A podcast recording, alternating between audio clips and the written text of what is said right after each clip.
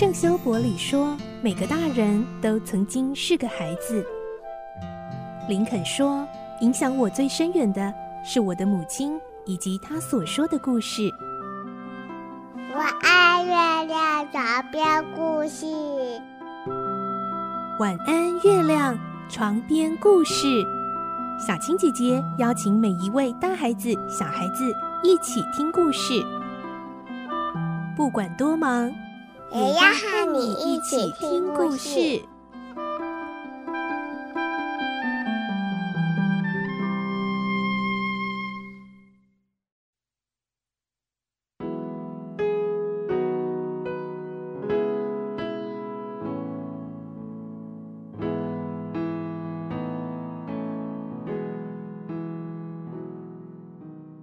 晚安，欢迎你和我们一起听故事。我是小青姐姐，我们继续来听《堂吉诃德》的故事。今天是第四十三集，我们会听到三柱他们竟然又遇到了之前那个头上戴着铁盆，但是呢被堂吉诃德认为是金头盔的那位理发师，而这一次为了那个铁盆又再次起了争执。来听今天的故事。《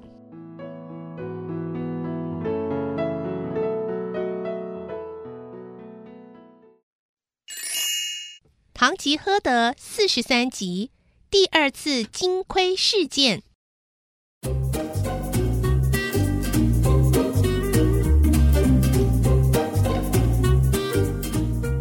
这时来了一个旅客，这个旅客自己把驴子牵到马厩去，刚好三柱也在马厩里整理马鞍。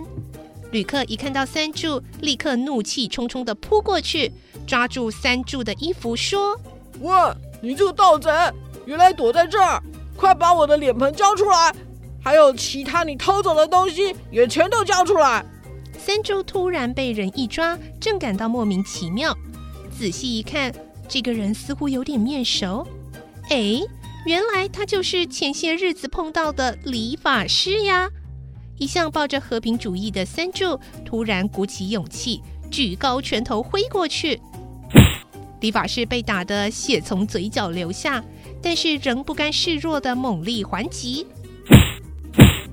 哎呦，快来人啊！强盗抢走我的东西，现在还要杀我！呃，胡扯！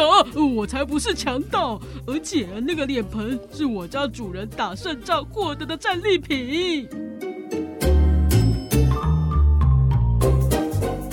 在观看老板和旅客打架的人们，又一窝蜂地跑到马厩来观战。唐吉诃德也跟着过来，看到三柱对付敌人的身手非常矫健，高兴地说：“哎呦，三柱啊，经过几次冒险，已经懂得了武艺的诀窍。哎，我必须挑个黄道吉日帮他加冕，封他为骑士。”理发师体力渐渐不支，便大声向在旁观看的人们说：“哦哟，那块图案就是我的啊！我怎么会忘记我的图案呢？啊，不相信的话，将它搬到我的驴子背上就可以证实了。除了图案，他们还抢走了一个我没用过的全新脸盆啊！”唐吉诃德听到理发师最后这句话，就走向前去，把其他人推开。说：“哎呦，各位先生、女士，哎，这家伙是无理取闹，硬是把一顶金盔说成是脸盆。哎，要知道啊，骑士如果打了胜仗，依照骑士教条是可以获得敌人的头盔的。”这个是光明正大的事情，是一点也不可耻的。哎，他凭什么叫嚣呢？啊，这个马鞍呢是敌人遗留下来的东西，我的随从三柱想得到它，我就准许了他的请求。这又有什么不对呀？啊，呃，三柱啊，把这家伙一直说是脸盆的金盔拿出来啊！呃，先生，我我想还是不要吧。如果真的是脸盆，那该怎么办呢？哎，叫你拿你就拿。哎，尽管啊，这里是巫师的家，但是我的武器啊，才不会受到巫术影响。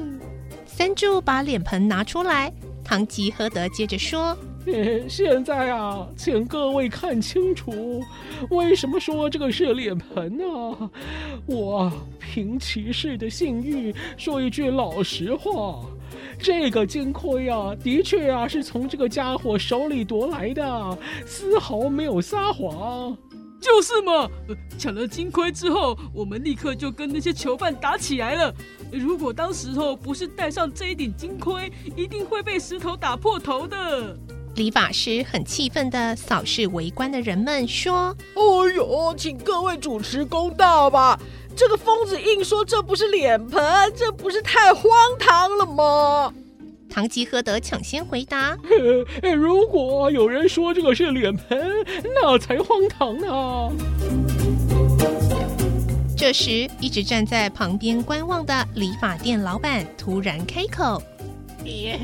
我跟你是同行，已经干了二十年左右了。我对于礼法用具啊都非常熟悉，而且啊，年轻的时候也当过军人，看过了不少头盔。所以啊，我以客观公正的立场来说。这位先生手上的东西呀、啊，并不是李耍用的脸盆，而是货真价实的头盔。哎，美中不足的地方是啊，它不能算是最好的头盔。唐吉诃德马上补充说：“对啊，因为没有面罩，所以啊，不能算是上等货。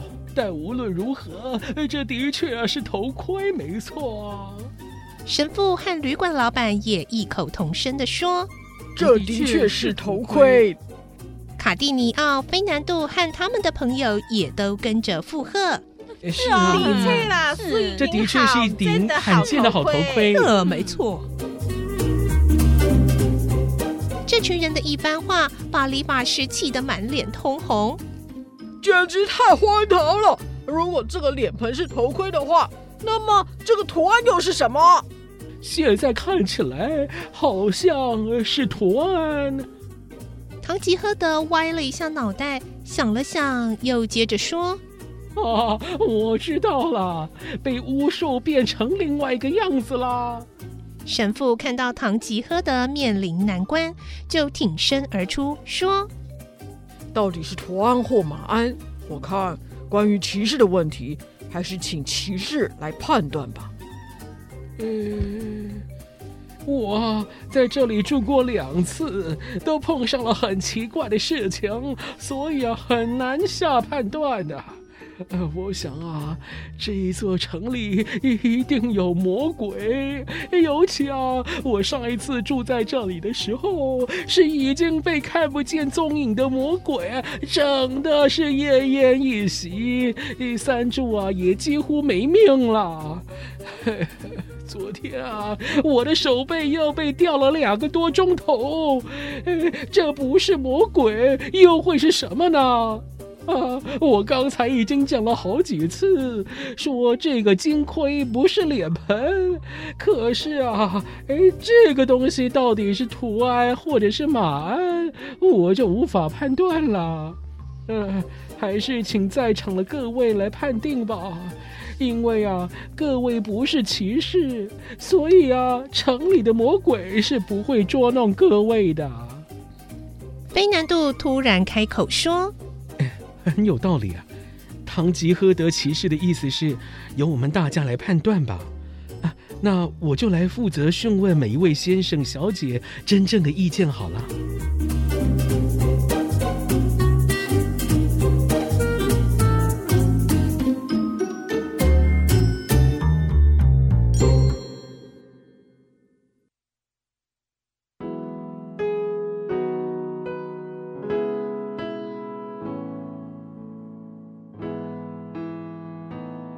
今天的故事就先听到这里喽，明天再继续来听唐吉诃德的故事。我是小青姐姐，祝你有个好梦，晚安，拜拜。小朋友要睡觉了，晚安。